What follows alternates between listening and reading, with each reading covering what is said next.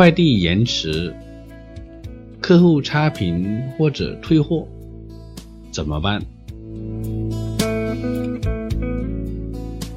如果客户没有来反映快递延迟的原因，就直接差评或者退货。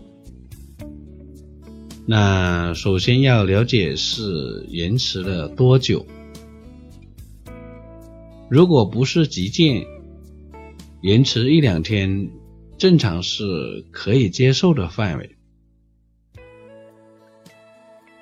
这个时候就要对这个客户的价值进行判断。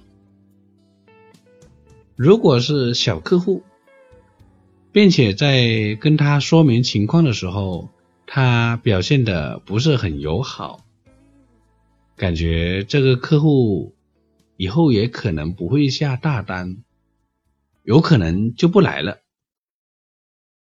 那就先尝试让他修改一下差评。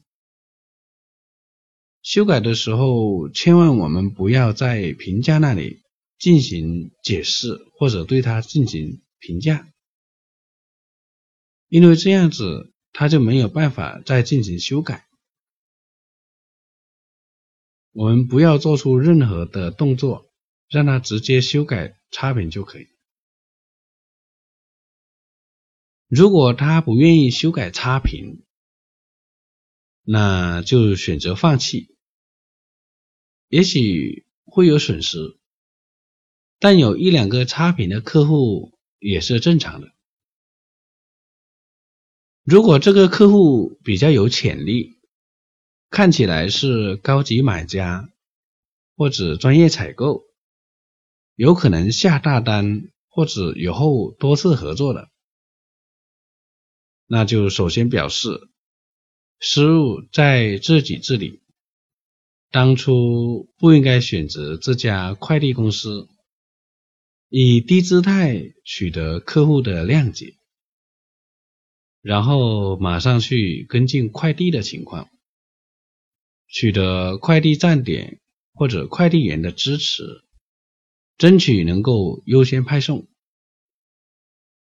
如果当天或者隔天能够派送的，就争取让客户再等一下，并且及时跟进快递的情况，跟他说明。